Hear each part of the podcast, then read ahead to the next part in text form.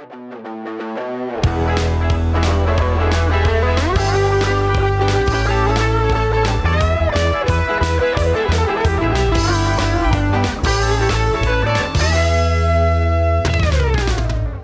everybody! So this is the second English uh, podcast. Uh, we're starting to do a, a few more uh, podcasts in English because I want to have like as much people as possible, and I want people to be super comfortable when we're discussing movies.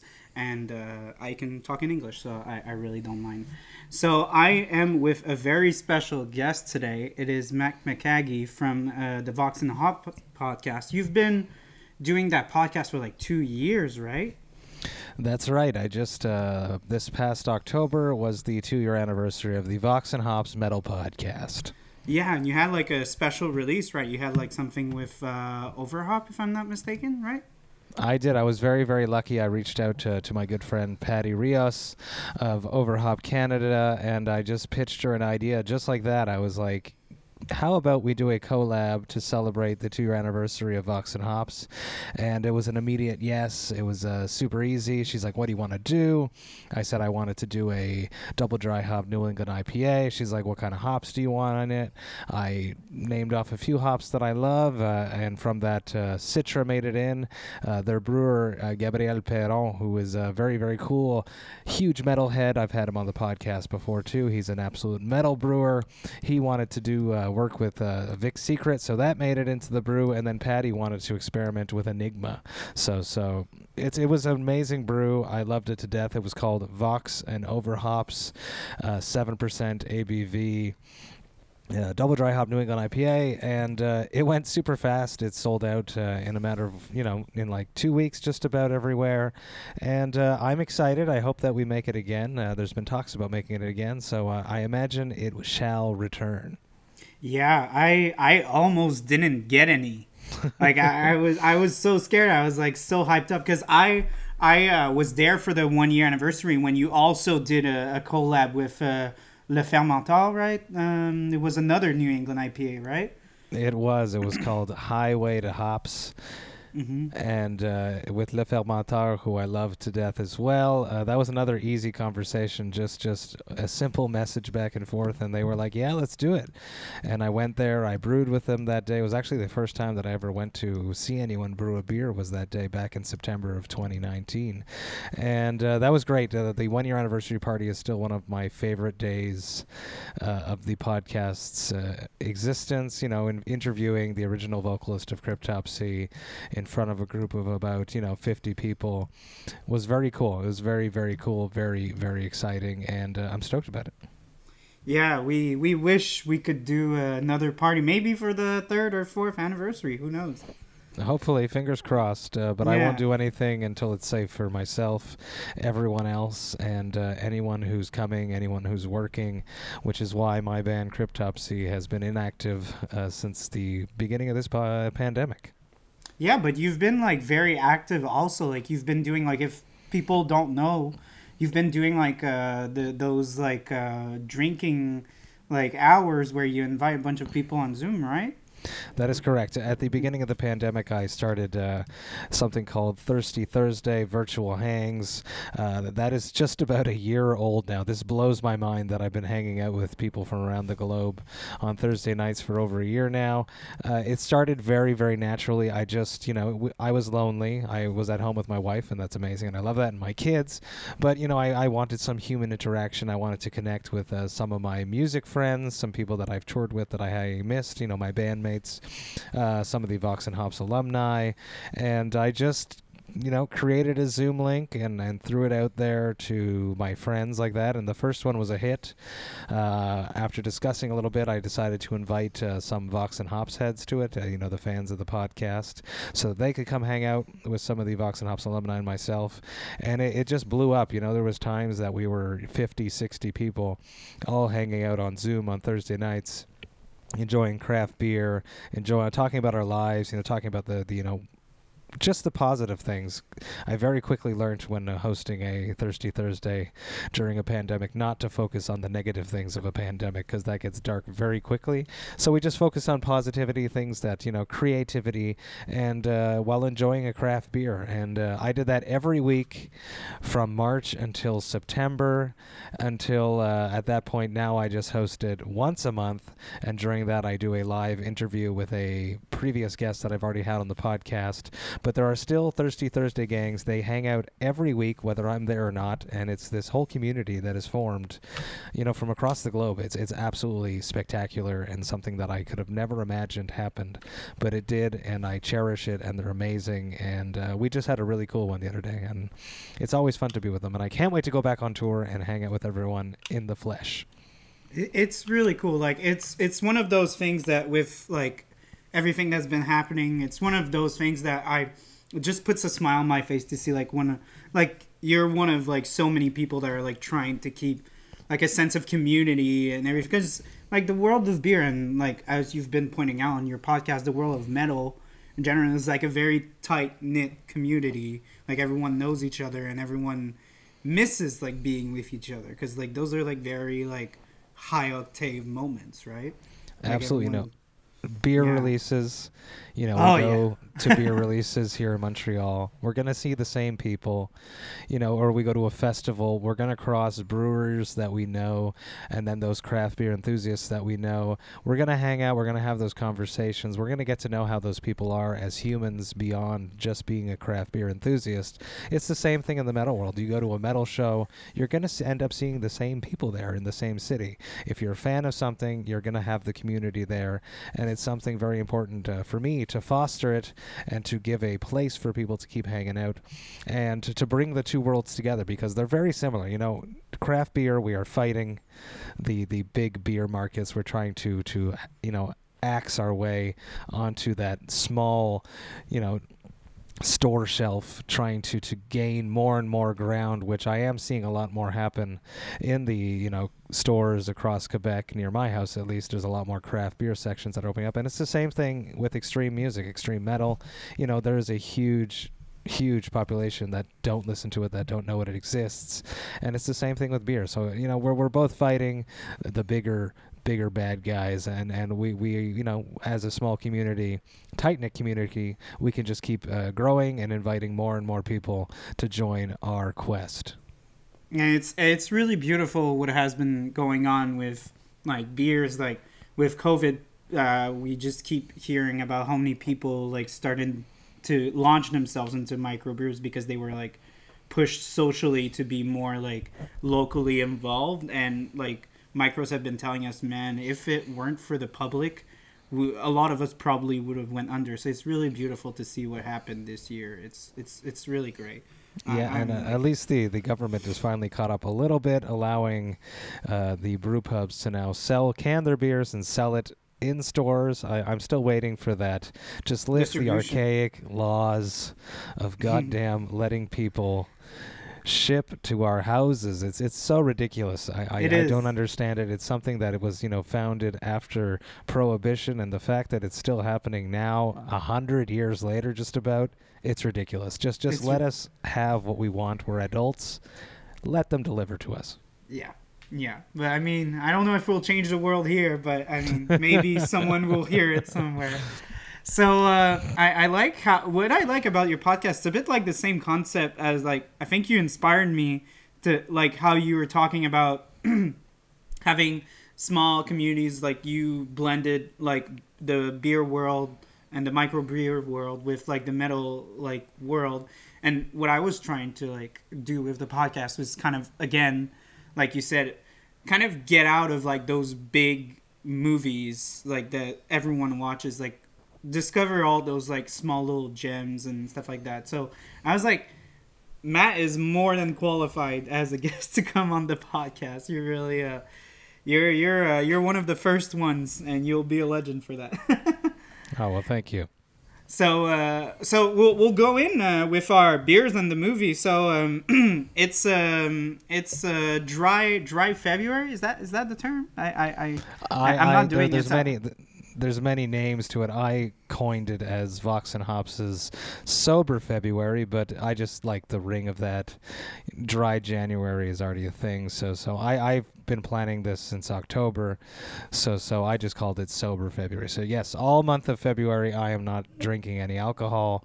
I uh, am enjoying a bunch of non-alcoholic brews because uh, we are very lucky here in Quebec, and the craft, uh, the non-alcoholic scene is growing a whole bunch. So there's a lot of really cool products that are coming out just recently on top of it. So it's, it's a perfect timing for me. And uh, all of the episodes that I'm releasing, I'm actually releasing 11 episodes in February, where uh, it is based around uh, finding a balanced relationship with alcohol, trying to to find a way to enjoy it, but still enjoy life just as much. So I'm trying to promote that as much as I can. I think it's super important, and by doing that, I've hung out with. Uh, a bunch of rock stars, four rock stars in particular, uh, who are now sober for various reasons. I talked to a doctor who has a PhD in a master's and a PhD in nutritional sciences, and we talk about exactly what happens to the human body with alcohol. That is a, a very interesting episode, as much as it's very depressing. think you're gonna lose uh, listeners on these ones. but you know he's super cool. So he's he's actually like a metal dude, and uh, he's from Germany. His name is uh, Christian Degen. I just it's actually coming out this Friday, and uh, it's a great episode. But it's it's very informative, and there's nothing good about alcohol. So, As, other than the fact that it's delicious and it it you know helps us relax a little bit if that's how we use it. I also have a sober coach that's coming up on the uh, the podcast. He he goes on tour with rock stars to uh, help keep them clean, to to you know, talk with them, stay with them, and uh, keep them occupied and keep their mind in the right place if they are struggling. Uh, and I also have a, you know, I did an episode with Leslie Buck who just uh, started releasing non-alcoholic brews as a way to sur- as a way to survive due to the pandemic, and uh, Bière Sans Alcool who launched during the pandemic, and they only make non-alcoholic brews. So a bunch of very interesting episodes coming out this month, and I'm very long-winded and I have a podcast, and that's why. But we are going to drink non-alcoholic beer, and what beer are we going to be drinking there? we uh like I love how you just introduced like the whole like Quebec scene being like amazing, and I just came up with like all those European like uh, beers.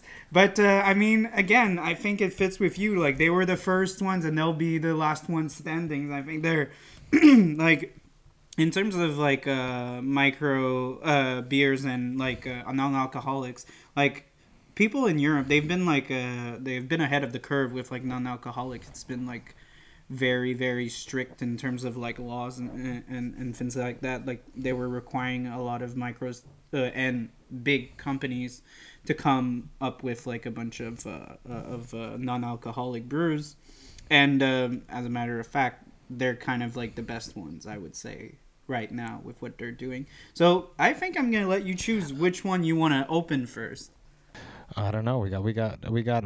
I think we have the same. I have the Limbo Lime, the Limbo Framboise. I have uh, the Limbo Riesling, mm-hmm. and uh, I also have. I don't know if I have the exact same pack as you. I also have the Henry and his Science. Is that what we you all, have as well? Yeah, I exactly have that. That's the excellent, one I have. Excellent. Obviously from Mikkeller. Uh, Mikkeller is from Denmark, right?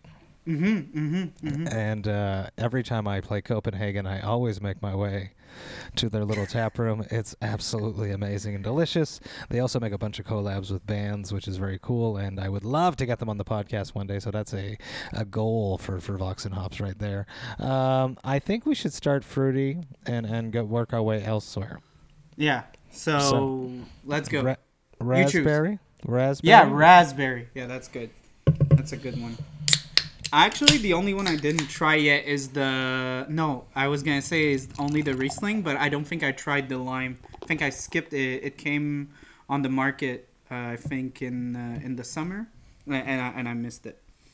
I think I've only. I think that's the same for me. Actually, I've because I think that they were the SAQs at first, right? The the, the raspberry one. Mm-hmm, mm-hmm, yeah, mm-hmm. and Henry and his science as well. I actually enjoyed Henry on his science with Randy Blythe from Lamb of God when I talked to him last year, which was very cool because uh, Brewdog released a non-alcoholic beer for them because Randy's been sober for quite some time now. So uh, that's what I enjoyed, and I haven't had it since then. So cheers. Cheers, and uh, I raise my glass that I got from uh, Jules, my friend Jules from Les Enfants du Bon. He got me this little vitriol glass that's super cute. I'm gonna put a picture on on, on the podcast, and uh, we'll see. Mm. This is cool. There's there's it's sort of creamy. hmm The, the raspberries Yeah. come through nicely. I like how they have it the zero point three percent, which is uh, it's hard to do because of you know they have to cut the the fermentation before the yeast does anything to it, right? So it's delicious. It's really cool. It, it's it's not too sour. Yeah, it- a lot of these uh, Quebec non-alcoholic uh, raspberry non-alcoholics uh, craft beers, sorry, are uh, very tart. This is more of like a creamy thing. It's very cool. Yeah, it's very very nice because that that's the thing. I'm not really into. I wasn't really into sour beers that much in my preferences, uh, in terms of beer for a while. Now I'm kind of diving into sours, but it still feels good. It kind of reminds me more of like a, a good like white, white like Belgium style beer. Mm, mm. And then a lot of these non-alcoholic fruity ones tend to feel juicy, as if you're drinking like a fruit juice. Mm-hmm. It is very scary though when you look at these cra- cans, and I wish that there's a reason why alcoholic beers don't do this, right? There's the nutrition facts, right? so, so you look at this and you see that this one beer in particular has 113 calories, you know, and you And don't think dr- about that. and we're drinking four. we're going on for uh, uh, we're gonna do we're going go, ah out for a run tomorrow. Sorry, hey, not even uh, gonna have any alcohol in my body. I'm already like not talking correctly. Uh, so yeah, I mean, good beer, also a good movie because we didn't talk about the movie yet. Uh, really good movie. Uh, we we you chose it, but we both didn't see it prior to like doing the episode, right? I have seen it, Oh, you had seen it. yes, but I, I Okay. just saw it last week. Okay, okay, okay, okay. But yeah, but before like I gave you the choice, you kind of went on the limb. You hadn't seen it before you made the choice. Right? Exactly. That's correct. Yeah, I, I yeah, knew that yeah, I had that's what I to hit you up with a movie that we were going to talk about, and I had I was watching it, and I was like, "Oh, this this is a cool movie. I like this, and uh, this could be the movie." Yeah. So why do you think? I, I always say that to all my guests. Why do you think you chose that one in particular? Well, I think it has a lot to to the guests. Everyone, all the listeners, know what the movie is that we're talking about. Yeah, it's uh, I, yeah, exactly. Well, I was gonna post it, but uh, it's uh, the Sound of Music. So it's a, No, a no, no. movie. The, the sound of metal. The The sound of music. right? uh, it's because it's it's the sound. It's like a, a joke on the sound of music. It's like a, a link towards that, but it's the sound of metal, which I found was so funny. And uh, yeah, so uh, a movie that was almost like more than ten years in the making. When I was like doing my research with the um, the director, took so much time to do because he took. s- like so much care into making this movie, but we're, we're gonna go deeper into this later. So yeah, a movie that was released like in 2019 and like on the platform, I think in 2020, if I'm not mistaken, with my Mm. dates. Um, so yeah, Yeah, I chose it definitely because, you know, I'm a musician. I play extreme metal and taking care, you know, proper ear health is something that I gained late in my career thanks to my wife Jessica who encouraged me to take care of my ears, you know, about 10, 15 years ago, but I had already been playing for probably 10 years at that point without taking care of my ears, thinking that I was taking care of my ears, but I absolutely wasn't.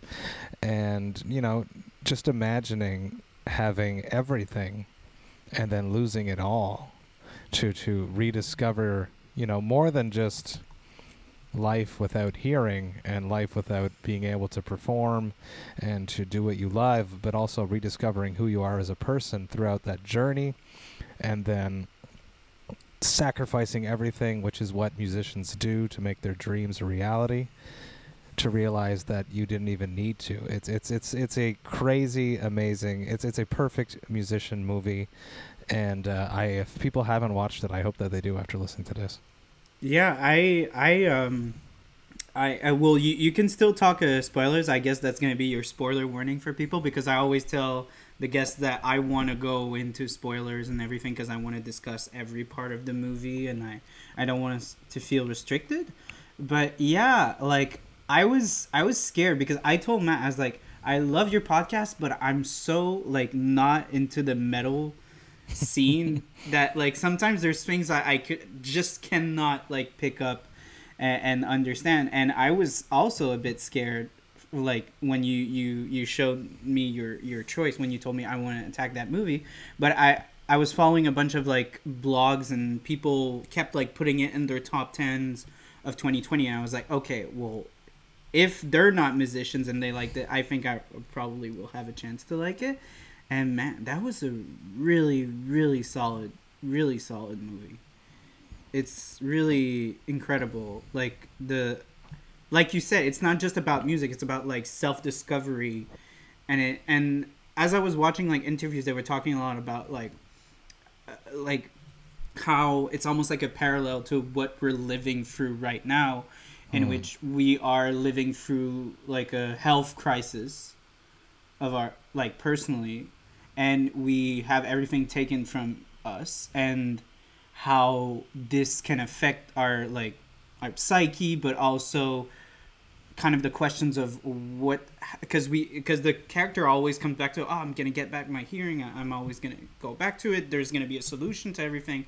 And i like what the director said like what if we don't get like life back the way we think we could because that's not a question that a lot of people are, are asking themselves like we we a bit like the character are kind of like just seeing ourselves and just like this is just a bump on the road it's not like a it's not like a, a permanent thing, but it could be.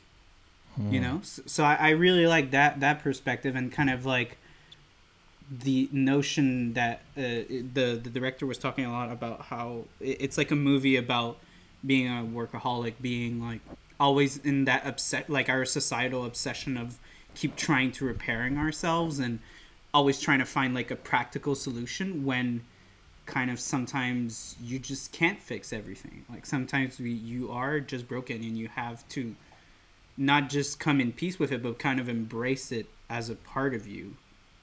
And I, I thought it was very, very beautifully made and very beautifully executed. And uh, I'm sad I didn't watch it three times or something because I feel like it's the kind of movie that you, the more you, uh, the more you watch it, the more you see new things, kind of. I don't know if you had the chance to watch it more than once.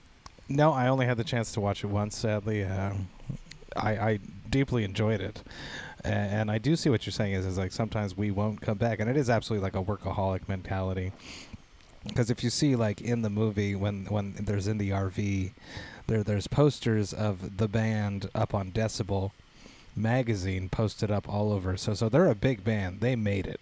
Like this is a mm-hmm. band that has worked hard that got signed, that are touring. As much as it doesn't look like the shows are, are that spectacular, they're a band. They seem to be like a cool band, a hip band, an underground band, something that has a bunch of. Uh, you know, like a buzz about them. So they've worked very hard to get here, which falls back into the workaholic thing. And uh, it's very normal for musicians to just keep trying. No, no, we'll do this one. We're gonna make it work. We're gonna make it work, and, and you know, just watching him just slowly, slowly realize, especially at the end, that that he just doesn't even need to do that anymore, and he's almost discovered like a new life's purpose. Mm-hmm.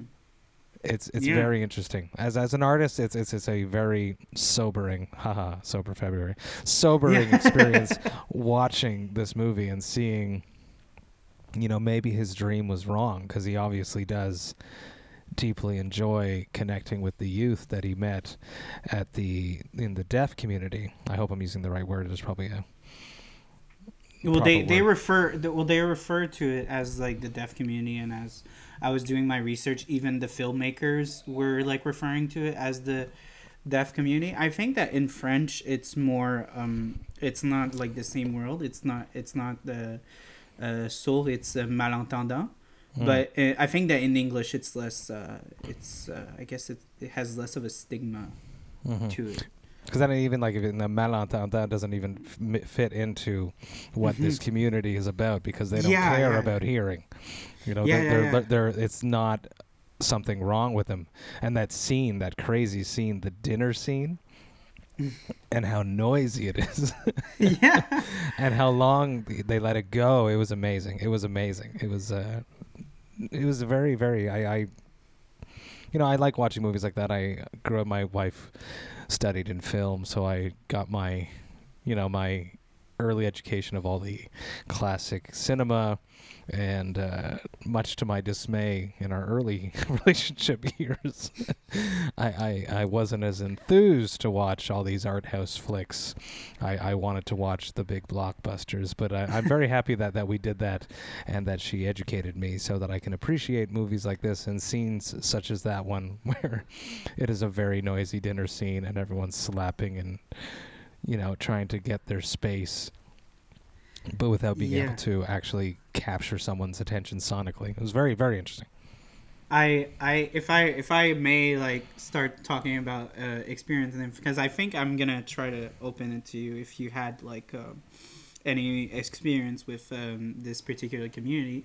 I remember very vividly uh, be going to a restaurant during the holidays and seeing a reserved table of uh, I would say like mm, around 30, if not more, uh, people that were like um, had difficulty, uh, had like uh, the the hearing and deaf uh, community, and I've never seen people so expressive and so mm. happy to see each other. It's very beautiful and moving to see how much they they seem to like care. And I also had like a, a job during um, the, the the the pandemic, uh, where I was basically paid to go from one car to the other to sell food, like during an event, and I I I had to struggle to like tell them and like I knew they they they were deaf, and I showed them and they were so like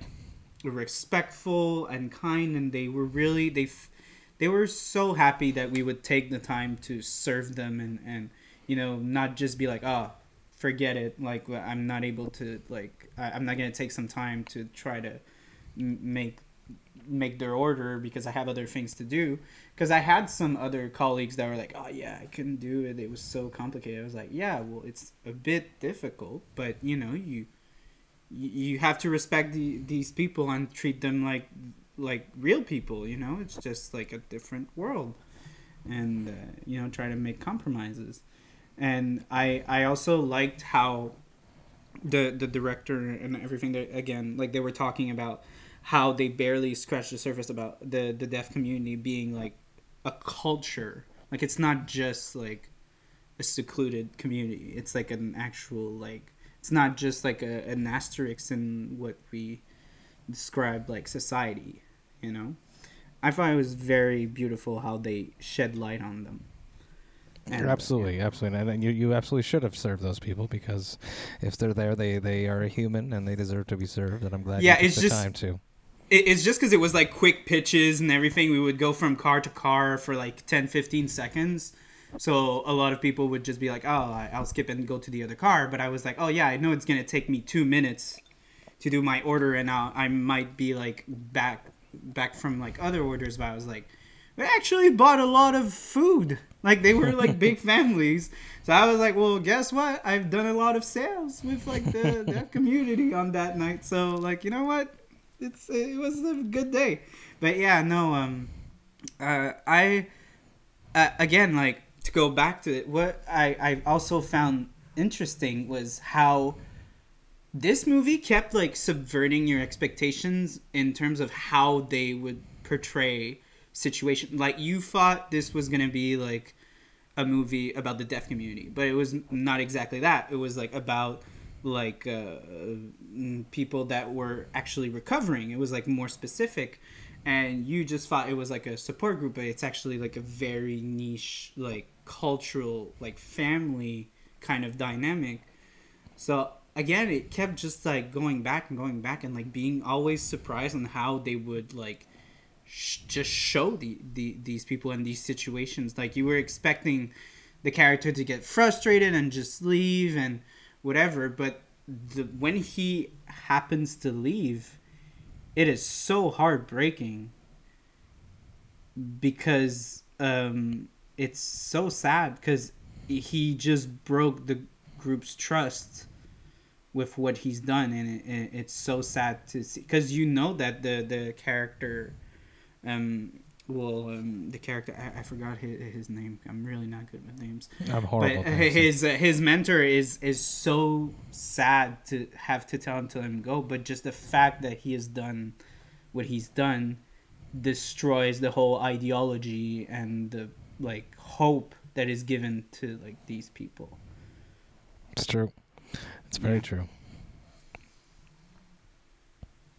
so that were my picks i don't know how uh, maybe uh if um i know you might not like approach it in like a more cinematic i think um again i'm gonna use you as like a an interviewee kind of thing do you because I, I heard a lot of people like say that this movie is like one of the best representation of in terms of like f- a- a- as in like cinema culture representing addiction what do you think not addiction specifically but being representative maybe of like how you said like it's super close to being a musician. Do you can you develop on that maybe? Like specifics about the movie? Well, just just the whole imagining everything going away, and then you know there's that scene when he's playing, and the the guitarist is turning over and looking at him and going, "What the hell are you doing?" And he's trying his best, you know, he's trying to play the song the way he's supposed to, but he's completely lost.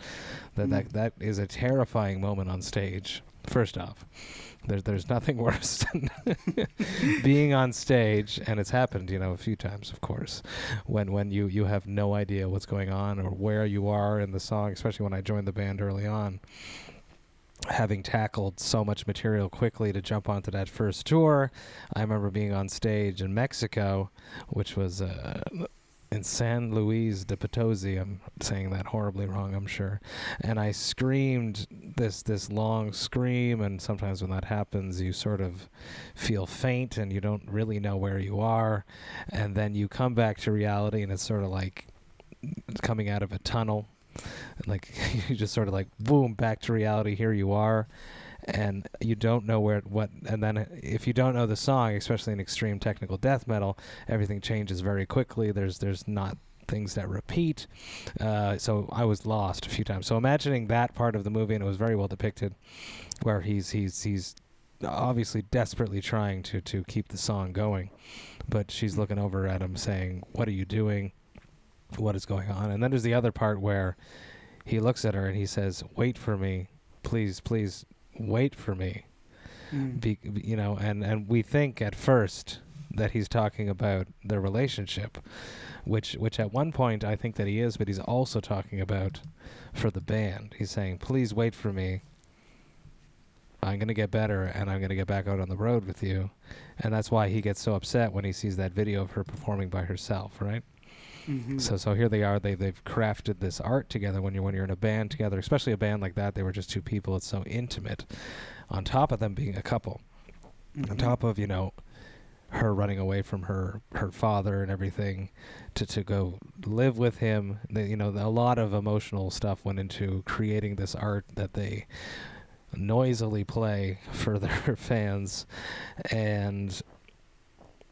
It, it's it's very hard for a musician to, to think that you're going to lose that and and it was completely you know was it out of his control Uh, they also said that that a lot of it is tied to all of the drug abuse that he was doing you know that that you can go deaf as an effect of that am i am i correct there charles i, I feel like that happened Uh, I, f- it's it's. Uh, I think it was explored in the when he goes see a doctor, but at the same time, it was kind of.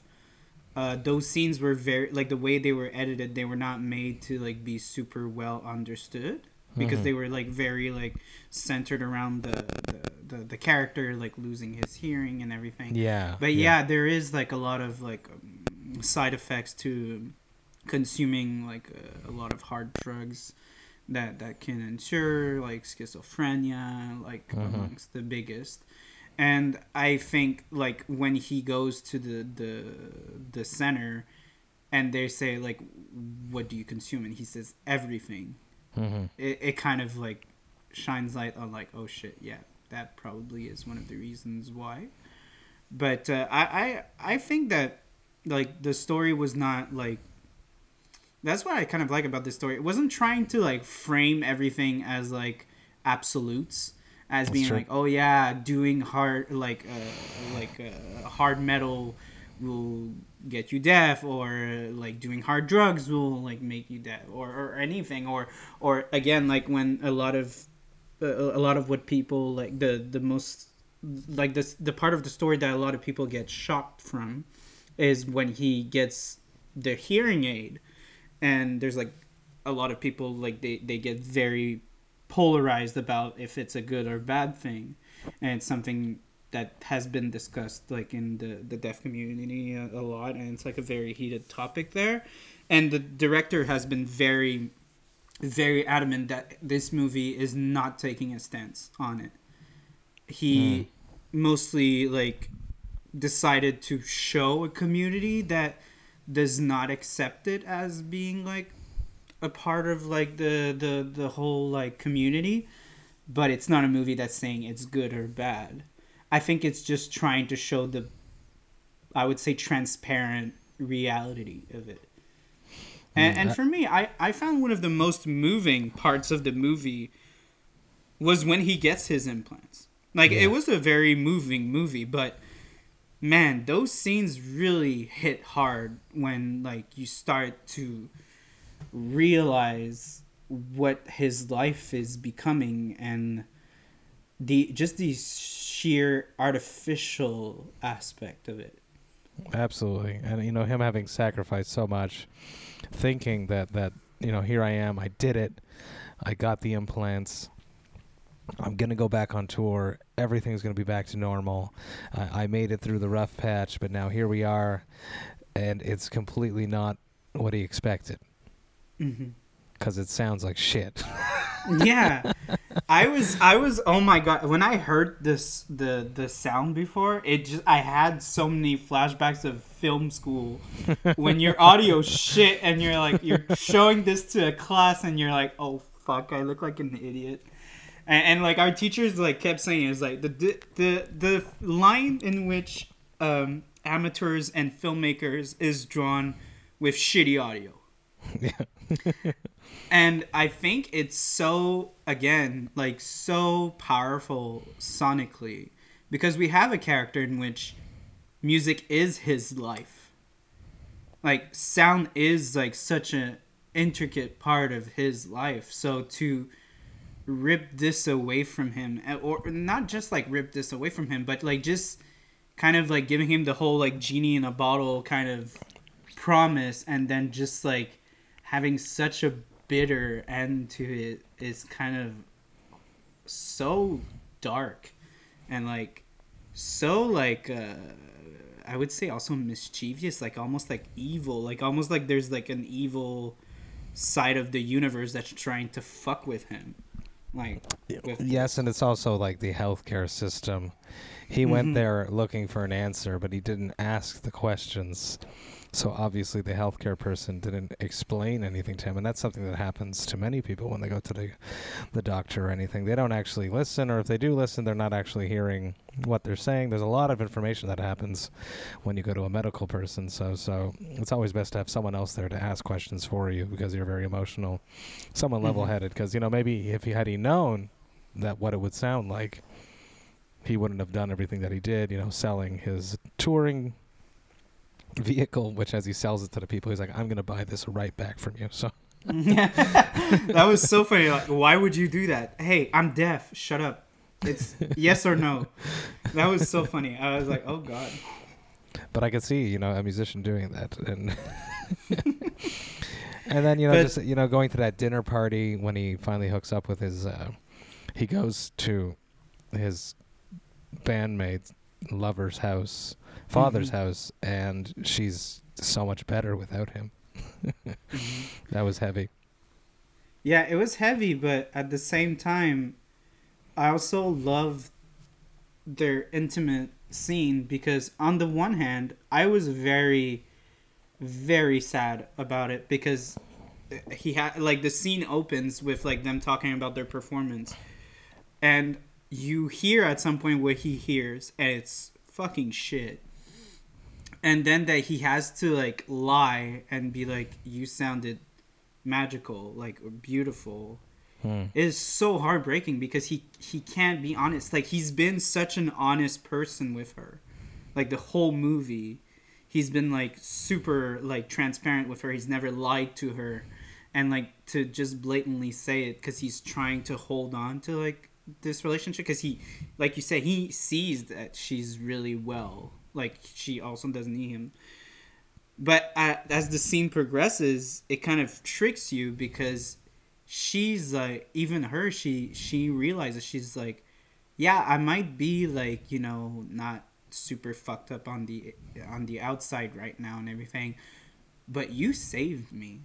Hmm like don't take this for granted what you've done. Like i might be in like a very nice house and everything and all that but like personal like help and, and like saving someone at their like lowest is so much more valuable than being like socially like stable or like socially well kind of Hmm. i guess It's interesting that she doesn't seem to have the art, same artistic itch as he did. She she went on and did that solo performance, but now she sort of doesn't seem to be someone that wants to pursue the band, someone that wants to pursue that artistic side of her, at least at this point in her life, from what I saw.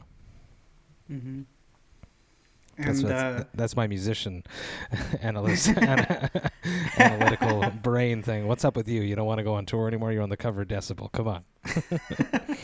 I thought it was uh it was also I I I I really liked um how the whole like emotional baggage was dropped so abruptly on on the character and on the viewer uh, uh, as it were. Because and i thought it was so realistic because you know in life when people like kill themselves or like divorces and, and stuff like that it it like there's no like violence and like even when you talk to someone it it, it just kind of just comes out you know? It's not like in the movies it's not very melodramatic. Usually people they're just like very upfront about you like especially like around covid like i had a lot of people talking about separations and and deaths and it's so like a punch in the face and it that's how it felt and that's how i i really enjoyed how it was portrayed because you get from her like backstory you get like how uh her mother died how Mm. she uh committed suicide how she uh, her mom took her away from her father and uh, she ran away in the span of two sentences It's true. It's crazy. I find it's really crazy.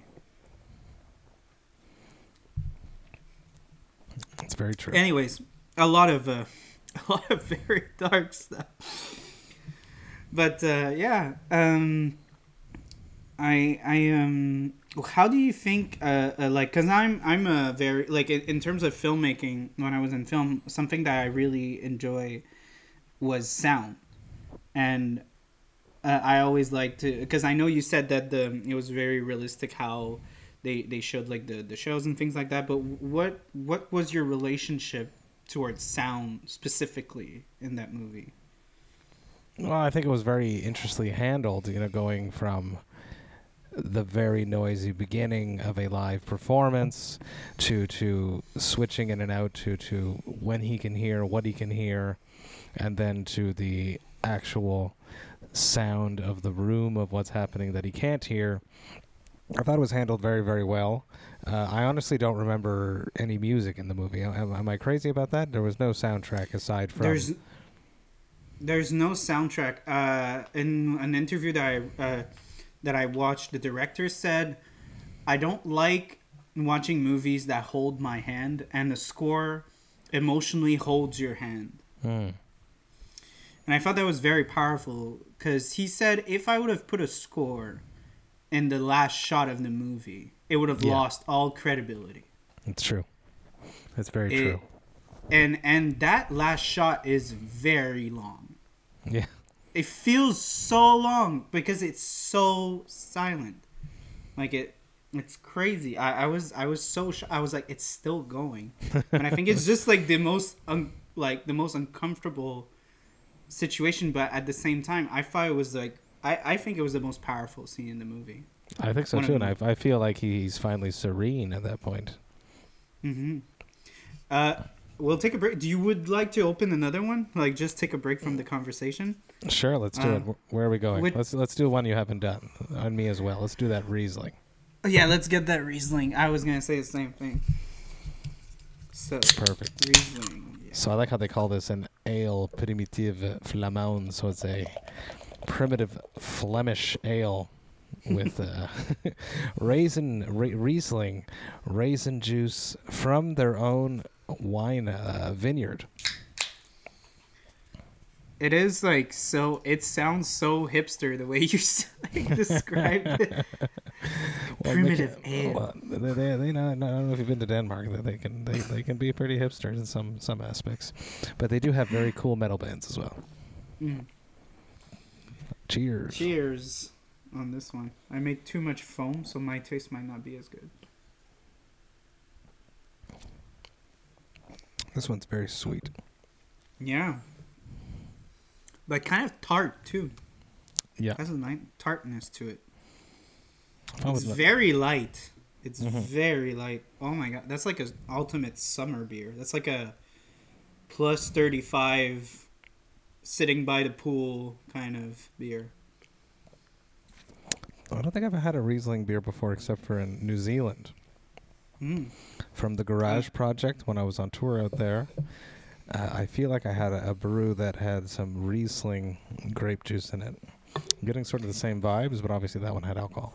Didn't uh, I think that uh, la saison macérée Mm, of Le uh, Castor, I think it has like a Riesling. Also, there's like a version.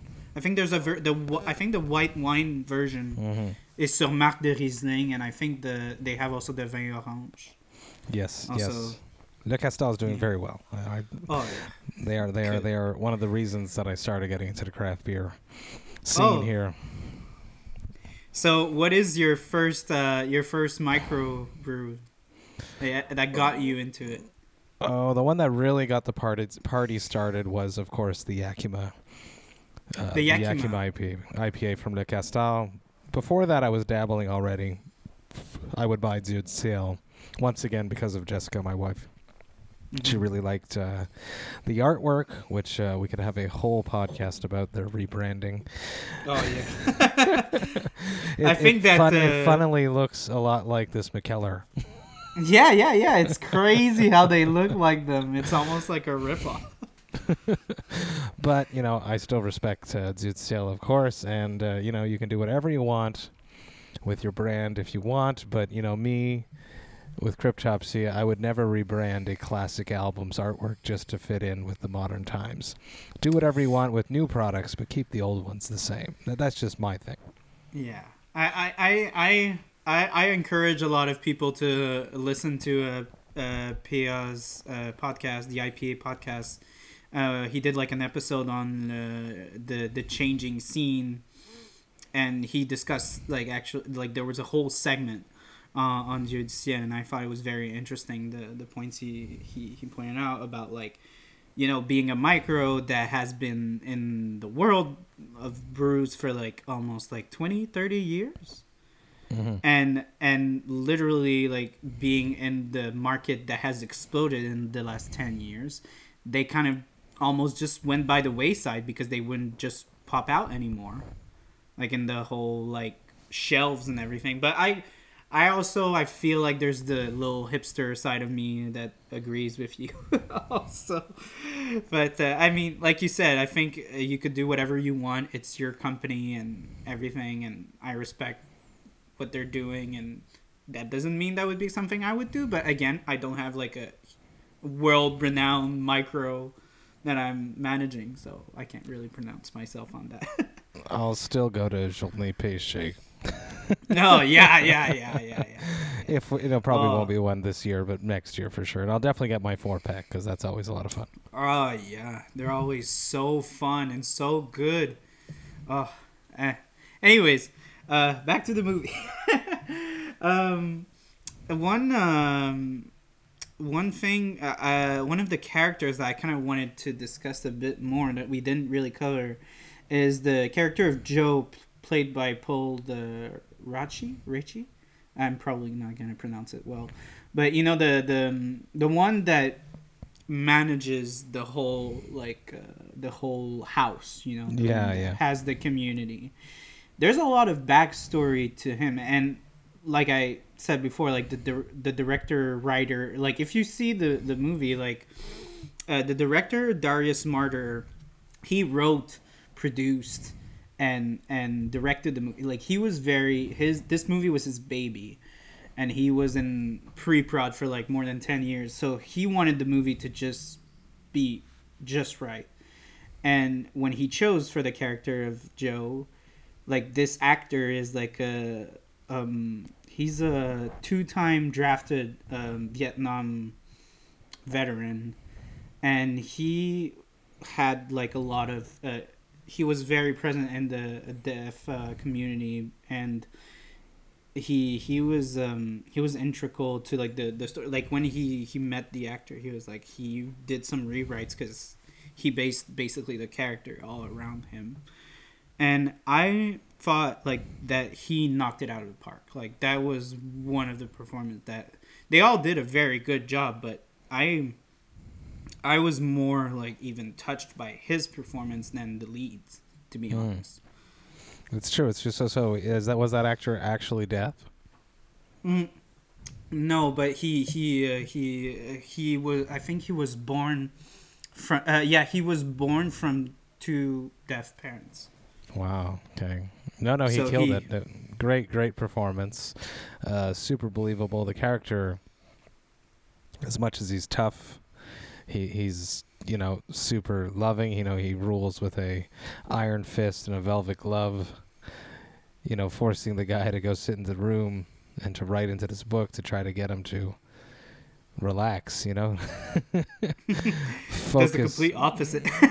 you know, focus focus on your problem. You know, not a problem. You know, accept your new life and and, and to to you know start healing, start grieving with what he no longer has, so that he can move forward. Which is, I, th- I think that's really what's happening at the end of the movie. He's finally ready to sit down and to write in that book, just about.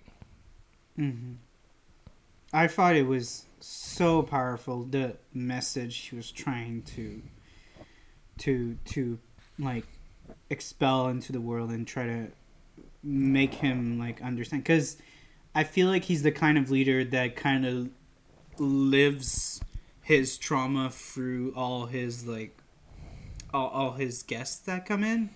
And he's really trying to share all of his like experiences. And unfortunately like when you are in that position i feel like you think that you're you're the like it's only your way that's like the solution.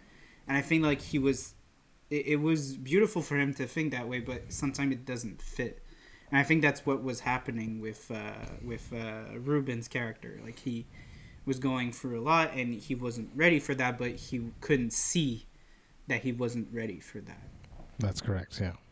and um, I found it was so sad that he needed to waste so much, not just like money wise, but like emotionally wise, and uh, even like all the energy that he has given uh, just to realize something that he could have realized at that like uh, at this retreat Hmm.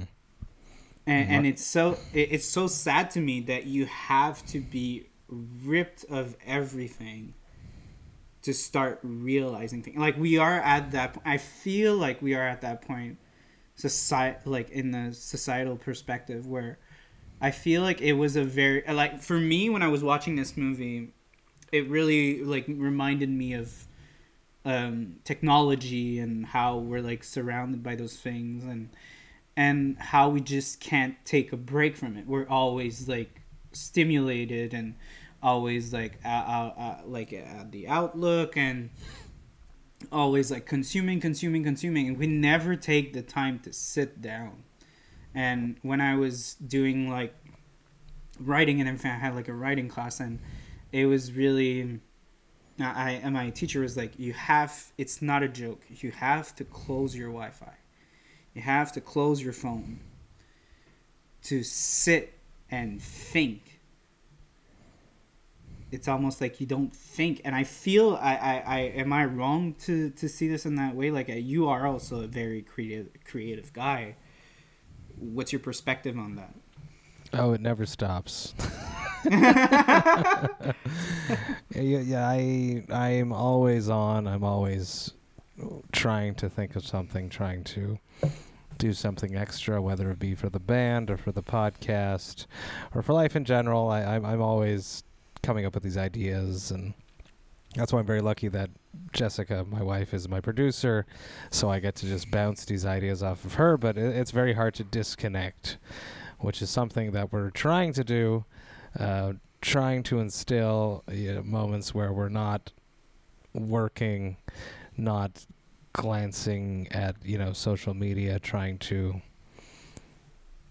connect with people further but but I I've been realizing a lot with the podcast through that you know social media is one thing but if I'm trying uh, working too hard on social media the people that are on my social media already know the podcast and already fans. So I, I keep thinking that I'm going to gain more fans by doing social media, but that's actually not true. So so I'm trying to just find some balance as with alcohol with technology and it's true and it's actually a very good suggestion to turn off the wi-fi put the phone away and just take some time to to live as our our ancestors did in in in boredom because that's where the best ideas will come from when when we we have to use our brain without the stimulus of a little red number notification telling us that someone has said something.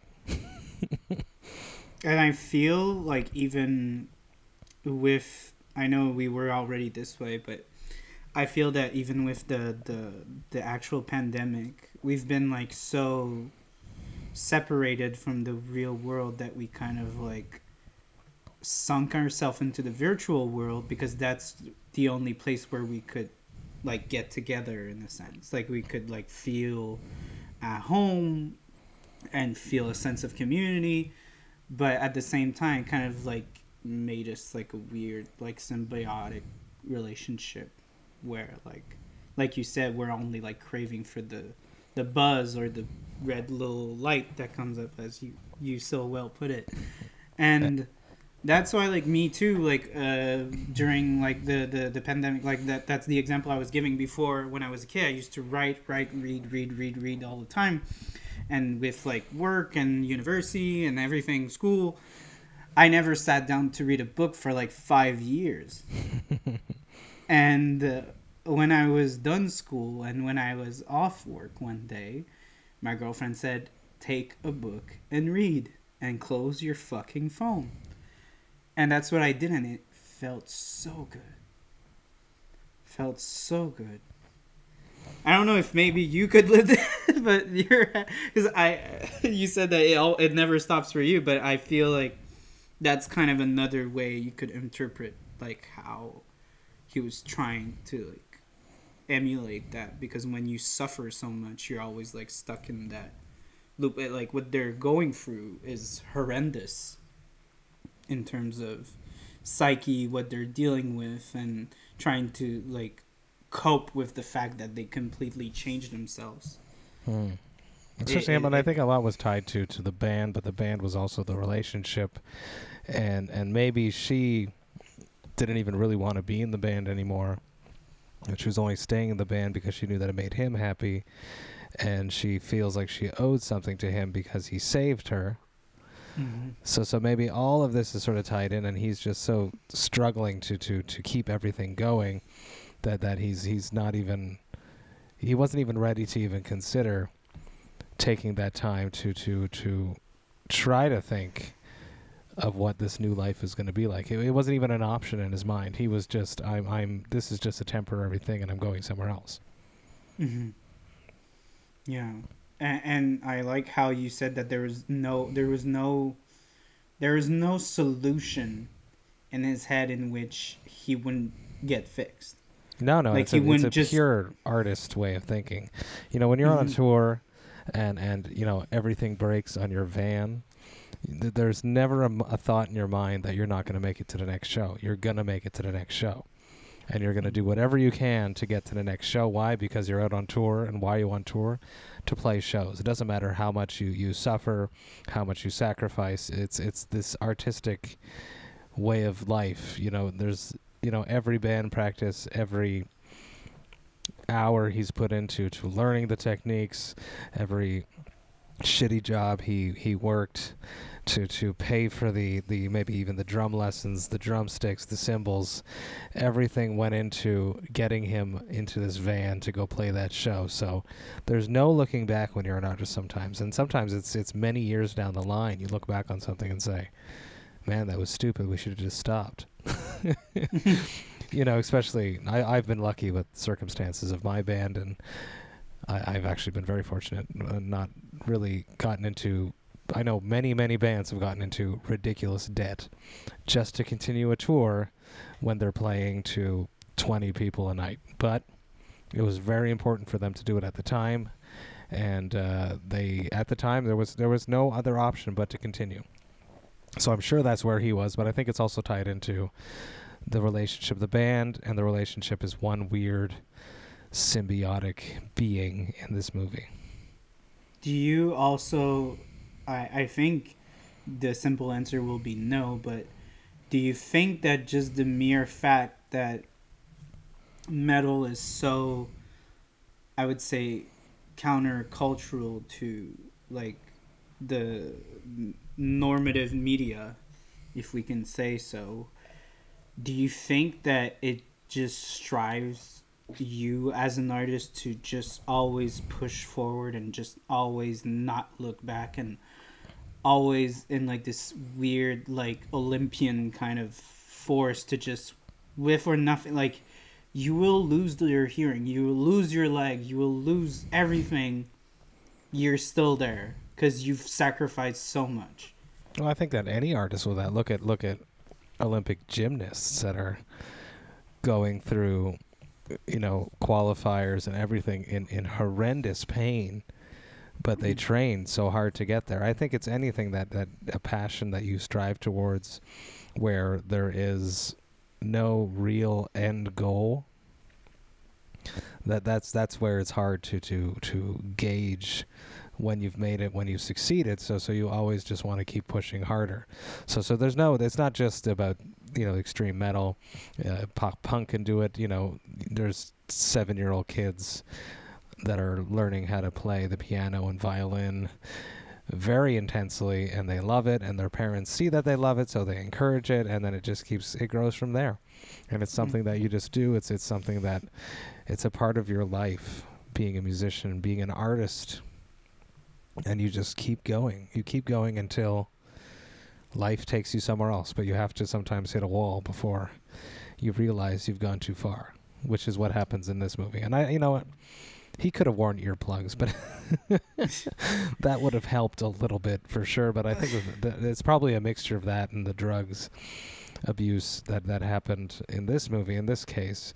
But drummers that hit hard like he was hitting should definitely definitely wear earplugs. Absolutely Uh, talking about drummers, I think another scene that I found was very moving uh, was because again, like playing with uh, uh, expectations. that little kid in the in the classroom. I thought he was gonna be like the little asshole that he has to deal with and is like kind of mean to him or or something. He had like this. I think there was like this weird mean demeanor.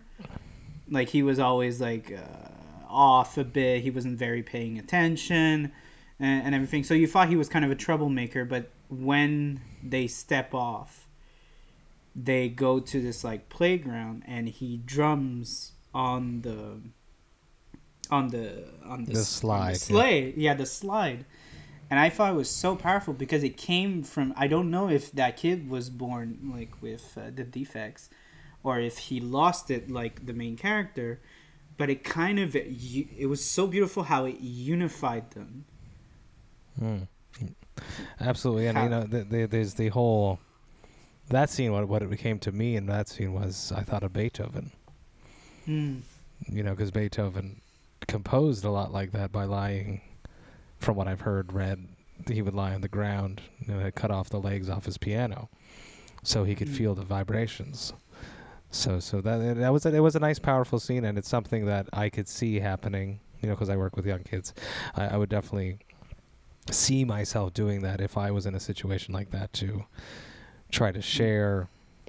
You know, because you want a good drummer to, to share rhythm and to share this this, you know, a form of sound through vibration with the child, and it definitely it was a, it was a it was powerful. It was nice. A lot of very thought provoking, powerful scenes in this film, which is why I liked it so much.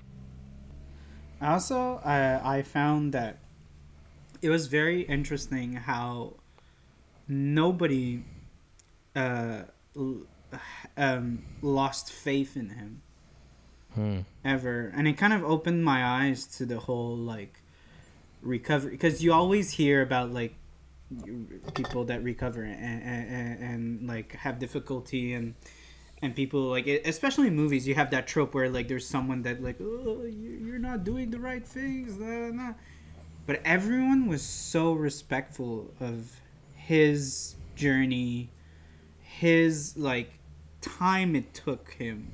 Like nobody was like oh you should be learning this right away why aren't you? kind of thing.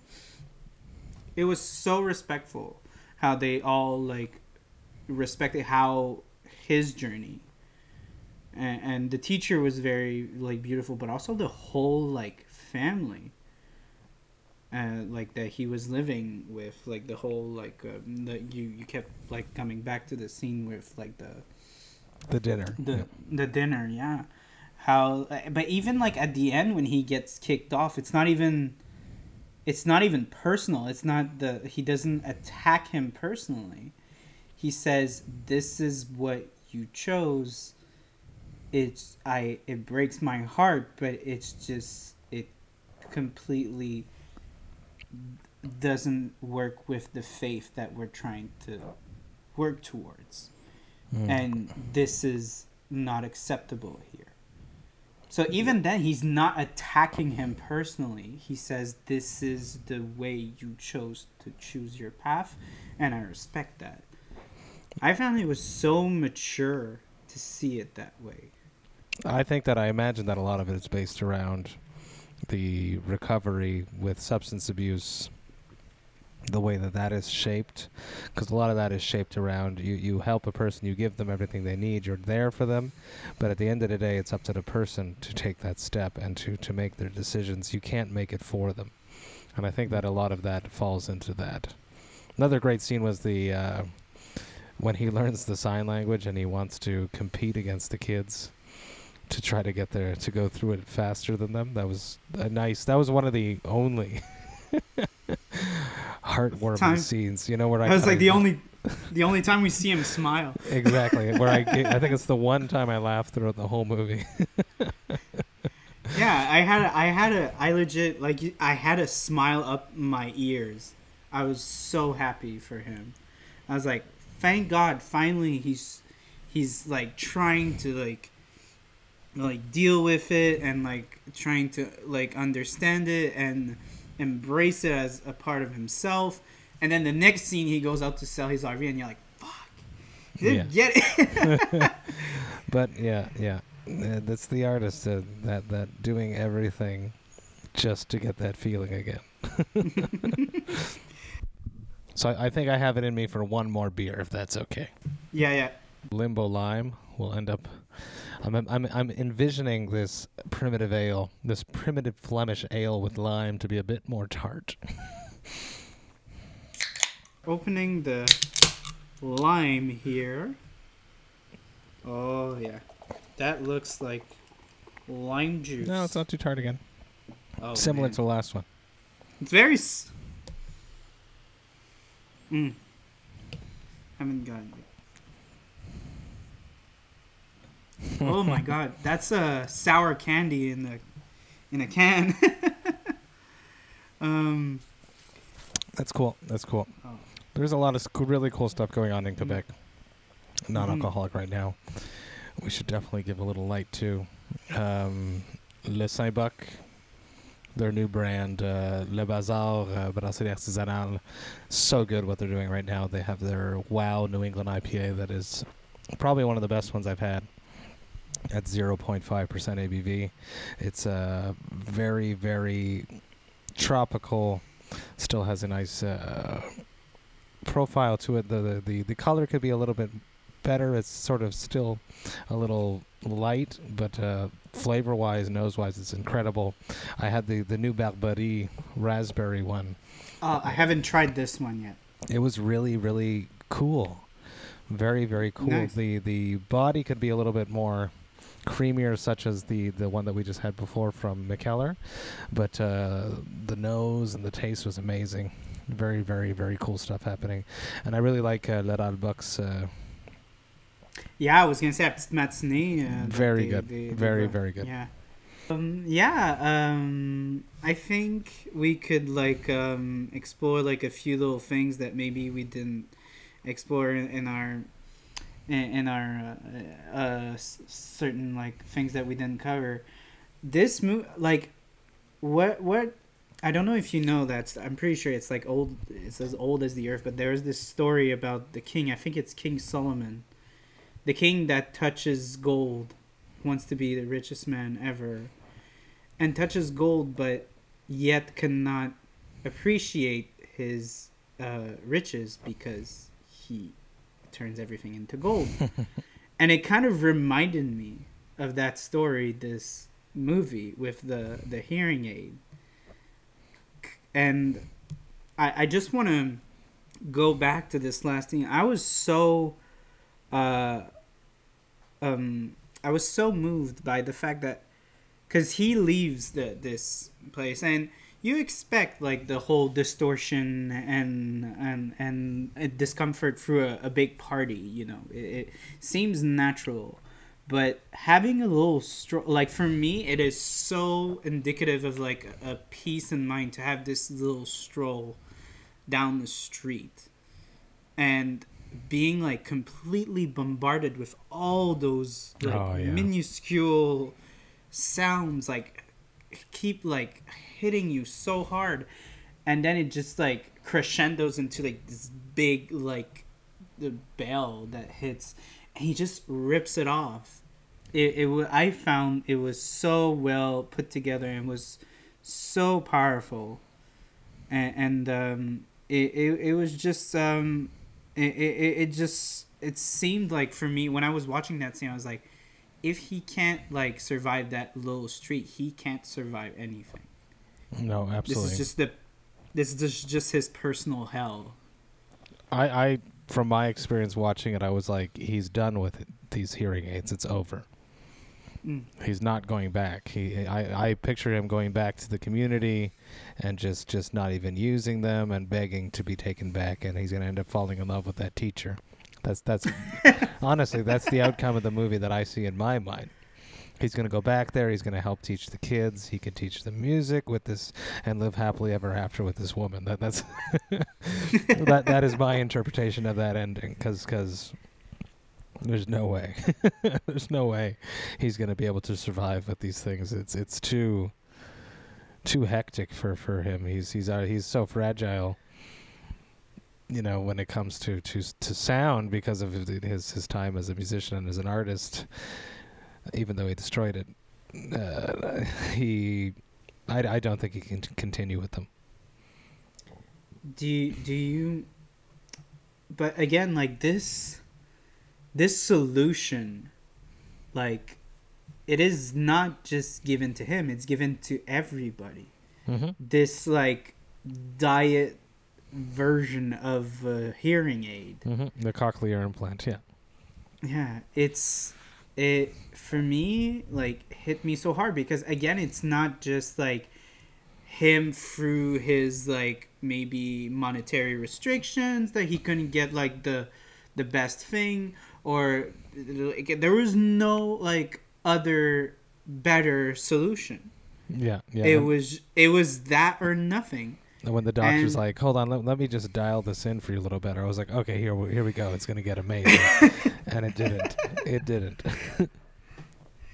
I I just I found it was so it it it, it just felt so dark that like the this is just like the Rolls Royce of hearing aids that this is just like what they sell this as this miracle is just like this lie this horrible lie yes, because it's it's portrayed in a world where we have to hear.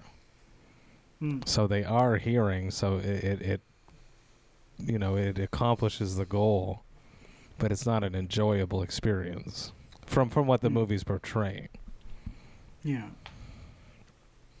But even then, I think that uh, Mr. Nobody would not particularly enjoy that kind of thing. I think it's very, I think it's very practical. Like it's very like you will like hear-ish. Like you know, you will be able to walk around. You will be able to like get into like one-on-one conversations. You will be able to be understood.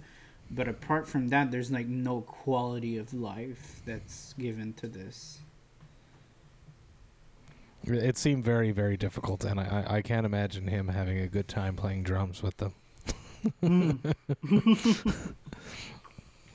Absolutely. So, so I think my, my, my question to me kind of like comes up to what is what's better to like live with like a half-fast solution or just to be completely and like ca- like in a very like categorical sense of being told you are ripped apart from this in your life Mm. that could be vision. That could be like, you know, knowing that you will like lose an arm, or or or anything like. What what do you think is your relationship towards that? That kind of like choice, I would say. Well, I would say in, in this situation, if I was in the situation as as this character was, I know that I would do a lot more research beforehand. So I would I would know what I'm spending forty thousand dollars on, and I would know that my hearing wouldn't be what it was before, before I didn't have it anymore. So so I, I would be more prepared because he was definitely not prepared. He was he was totally i think that's a big uh, problem of it is that he thought that this was going to be the ultimate solution and then it's gone. So so being in his situation i would definitely go back to the community and embrace that because it seems like a place where everyone is just accepted and it's a Mm. place where he can grow and, and work through the demons that, that he has to get through before he going out and then conquering the world as a new person with all of the tools that he would need to to you know strive in a in a hearing world when when you can't hear that that that, that, that would be what I would do I think Yeah. But again, I feel like we're we're also coming in in a very like detached like perspective in which we, we haven't been like exposed to that that kind of choice. But again, I think what you were talking about the whole like mentality of like being an artist and having going so far and being stuck in that loop in which you cannot fail you, you, it's just not possible i feel like this is like a movie that gives you that cautionary tale of like there is this there there is a certain wall that you are gonna hit and you have to like live with it. That's true. Yeah, and I I've done shows. You know, I have a show in mind. I think it was in 2015, maybe earlier, 2014. Uh, summer tour, the last show of the tour in the Netherlands somewhere I want to say, and I was on stage and I took out my earplugs because I couldn't hear properly. And I remember going home and just having ringing ears like the tinnitus and terrified, you know, is this going to go away? What is going to happen? So, so it happens still as an artist today. You know, you know it's the wrong decision to make, but you take out your earplugs. It's something that happens on stage because you want to perform to the best that you can, but you have to, you know, set up the s- stage and set up the performances in a way to protect yourself and, and to make sure that you can hear. But when you're on an extreme metal tour, sometimes those circumstances aren't presented to you. So uh, I strive to keep in my earplugs all the time now, and I succeed at that probably 98% of the time. And uh, I have you know come to terms with the sounds that I hear in my head, which is which is what I've been told by people you need to do. You need to learn to love the sound of your now new silence. If not, it will drive you crazy. Well, I think you're almost kind of. It's not just to, to flatter that that I will say this, but I think you're almost like a living good example of where the story could have been very similar to this story, but you chose to go the other way. Mm. Almost like having a more like less frantic vision of it. I would say like a, a more controlled and like you said like you you you already had like that part of you that was like oh if that would have been something that would happen to me i would have done more research and i believe you like a, hundred percent i think it's kind of nice to see that like you you took the you took the high road if we could say Well, thank you. Before you what was the the point where you kind of said no No, why? Why? Oh, it was just, it was really Jessica, my wife. She was like, no, you're going to wear earplugs now. And I did. it's the woman she, she's a good influence. But, you know, you, you play these crappy stages sometimes, especially early in my career. You know, there's some dive bar stages. You can't hear yourself. You, you try your best. You know, you got the cymbals right behind you, like right behind you. The amps are blaring. Sometimes it still happens, but uh, in a perfect world, we, we will play all the nicest stages with the perfect sounds, and it's not too loud. But metal's meant to be loud.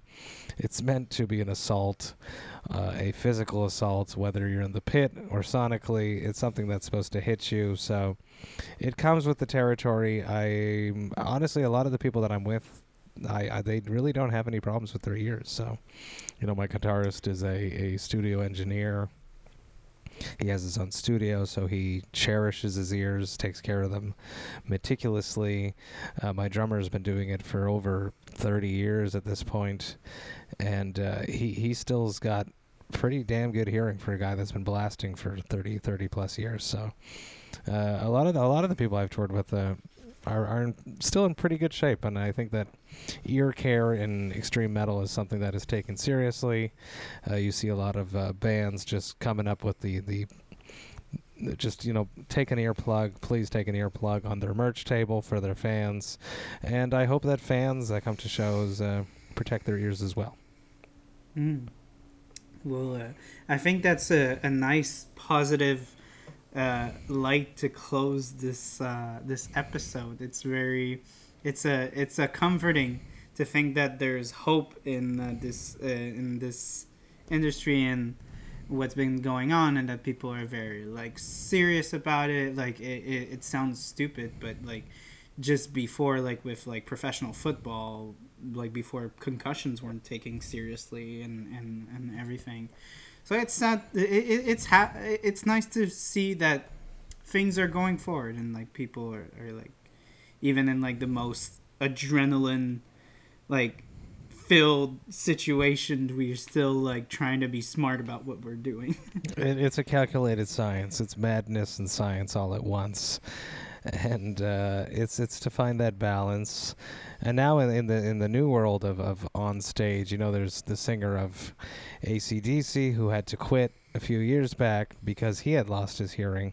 But now with the technology that's happening on stage with these things called in-ear monitors, it's basically you have special fitted headphones that fit your specific ear canal and you put that in there and it's a special little speaker that's in there that you choose to have exactly what you want in your ears when you're on stage. That's something that uh, a lot of bands are doing, and that is protecting a bunch of hearing because you don't hear anything except exactly what you want at the perfect uh, volume so that it protects your ears in a perfect circumstances. I'm sure that people are still putting that a bit too loud, which is damaging their ears, but it's still better than having the the actual concert blasting you. So so that's that's something that's made a big huge game changer right there.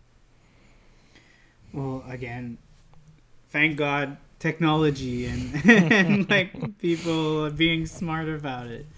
Well, um, guys, we've been super honored to have you on this show, and your insight is just even more impressive than I imagined. Like especially with this movie, like you were really the perfect guest for this movie, really. and, and, we're really really happy to have you. We really hope that you'll come back and thank you so thank you so much for coming. And guys, really watch this movie even if you're not into like metal or anything. It's a very powerful and moving story and it, it took a lot of time from that director to make this story come to life and it's really worth watching. Like i, I think you you agree to that right matt? Absolutely. It's a killer killer movie and uh, i wrote you i think i said let's let's let's talk about this one.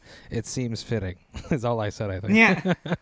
Yeah. It was my pleasure. Well, i was happy to be here with you and uh, it was a blast. Next time i'll come and we'll, we'll drink uh, something with alcohol yeah, this time around. But even though it fitted with the movie, like it's all about sobriety, like in this movie, people like having alcoholism or addiction to drugs. So it was super fitting.